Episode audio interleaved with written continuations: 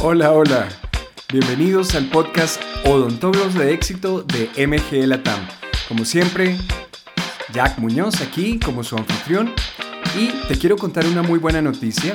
Todos los viernes, si estás suscrita o suscrito a nuestro newsletter, que puedes ir a suscribirte inmediatamente a www.mglatam.com, vas a recibir un resumen de todos los contenidos que hemos publicado durante la semana en el podcast, en YouTube y también en nuestro blog. Así que es una forma muy muy buena de recibir todos los tips, consejos y noticias de MG Latam que están diseñadas para ti, para que te vaya súper bien en tu práctica dental. Así que si no te has suscrito, te invito a que lo hagas. Y ahora, en este episodio de hoy vamos a estar hablando acerca de algunas razones por las cuales no crece tu práctica dental. Que lo disfrutes. ¿Por qué tu práctica dental no crece? Tú puedes percibir esto de varias maneras. Primero, el flujo de pacientes se mantiene igual o estás viendo demasiado solamente a las mismas personas. Tu flujo de pacientes nuevos no es muy alto y los pacientes antiguos eh, no regresan de una manera periódica o constante. Esos pueden ser algunos indicadores de tipo o medibles a través de la cantidad de pacientes que estás recibiendo. Pero el factor que más te deja ver si no está creciendo tu práctica dental es el factor económico. Los ingresos se mantienen similares mes a mes, no crecen y en algunos meses puedes empezar a observar que bajan en lugar de subir, con algunas subidas esporádicas pero que no se mantienen de forma estable. ¿A qué se debe esto?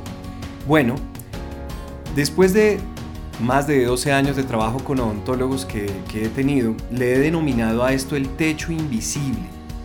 El techo invisible que te topas y que no te deja crecer. Este techo invisible puede generarse por tres razones básicamente. La primera es el personal. Y yo diría que más que el personal es la falta de el personal llevando las funciones vitales que debes tener para que una práctica dental funcione.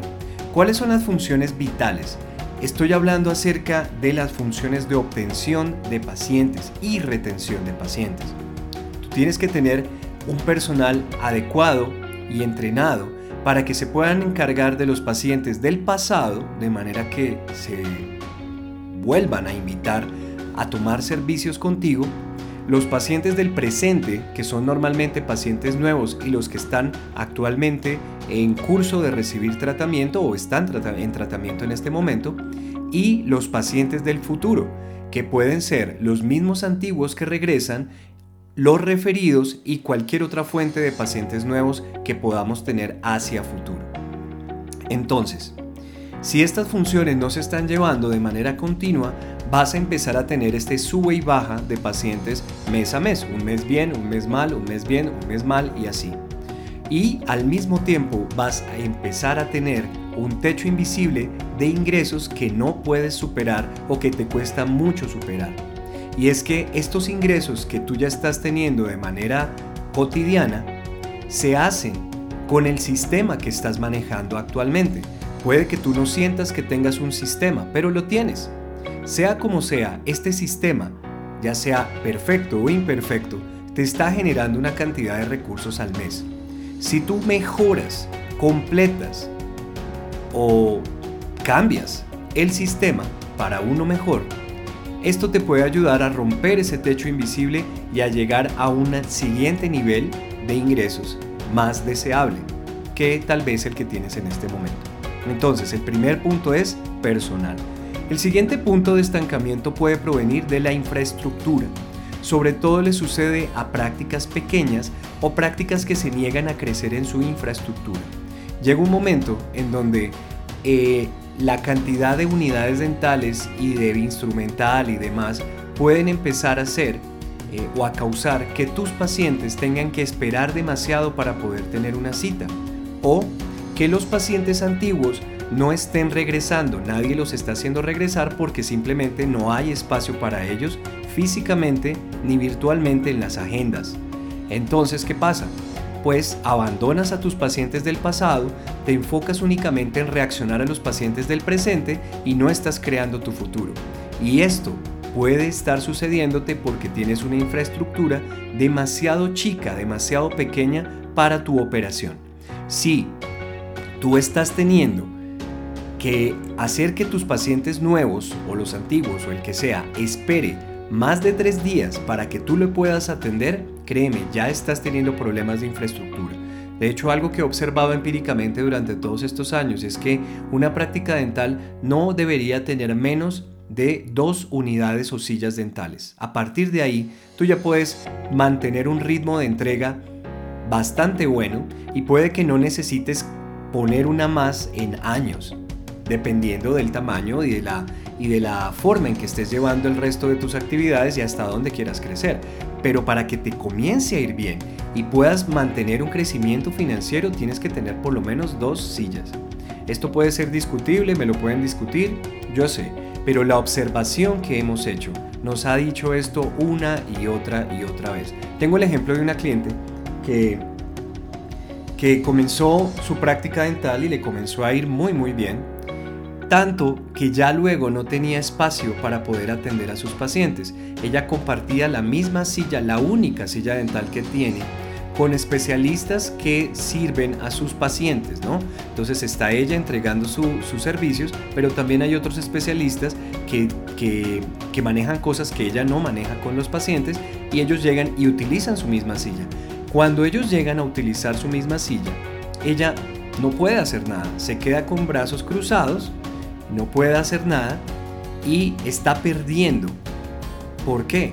porque no es que no haya pacientes para atender, hay otros pacientes, hay otros pacientes que están esperándola y tiene una larga fila de espera de pacientes y tiene una larga fila de pacientes antiguos que tiene que llamar para control y para higienes y demás que no tiene en dónde ubicarlos. Ahí es donde la infraestructura te puede crear un problema serio.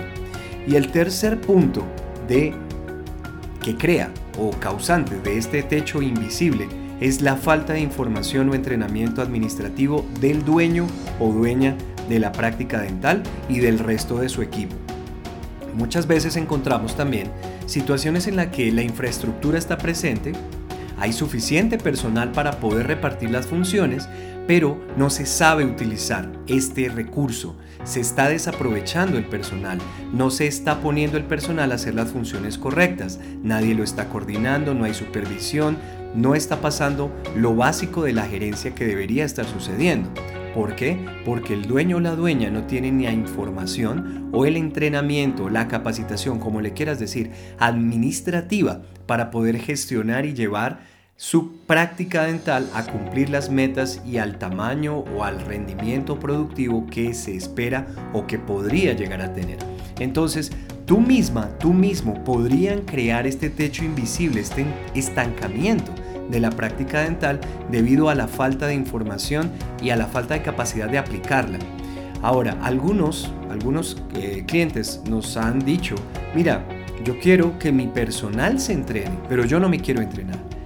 Momento en el cual les tenemos que decir que no podemos hacer eso, porque si tú no sabes hacer lo que le estás pidiendo a tu personal que haga, si tú no sabes qué es lo que se espera de cada una de esas funciones, no entiendes cómo funciona el sistema de tu propia clínica, va a pasar que este personal va a arrebatarte el control de la clínica dental y puedes llegar a terminar trabajando para ellos básicamente o que si alguno de ellos se va, no sé, tiene alguna decisión de vida que le hace renunciar e irse de la práctica dental, tú quedas completamente ignorante de cómo funcionaba el sistema y vas a tener que empezar de ceros y vas a tener un descalabro en, en unos meses mientras contratas a otra persona, logras que esa persona se entrene y la puedes poner productiva y en marcha. Entonces, tú te tienes que entrenar. Tú eres el dueño, la dueña, tú eres el, el alma, digamos, de tu práctica dental. Y si tú no sabes cómo dirigir tu práctica dental, así tú no te vayas a encargar directamente de todos los procesos administrativos, necesitas la información para poder saber qué es lo que tienes que esperar, incluso para poder nombrar, contratar y nombrar a un buen director o directora administrativo que te va a ayudar con esas funciones. Y si eres una práctica pequeña, esto también es real.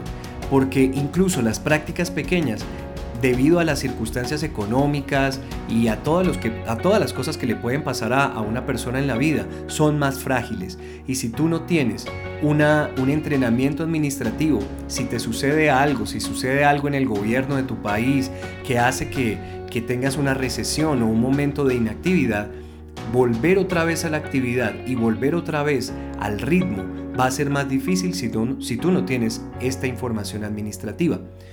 Aprovecho a decirte que nosotros podemos ayudarte. Nosotros tenemos experiencia de más de 30 años en la empresa, personalmente el equipo latinoamericano, más de 12 años de, trabajo con odontólogos y te podemos ayudar. Si quieres más información de qué es lo que hacemos y cómo lo hacemos, te pido que visites nuestra página web www.mgelatam con m al final.com y ahí vas a entender qué es todo lo que hacemos y lo que podríamos hacer por ti. Que estés muy bien, un abrazo y ya sabes, es tu práctica dental. Gracias por hacer sonreír al mundo. Hasta la próxima.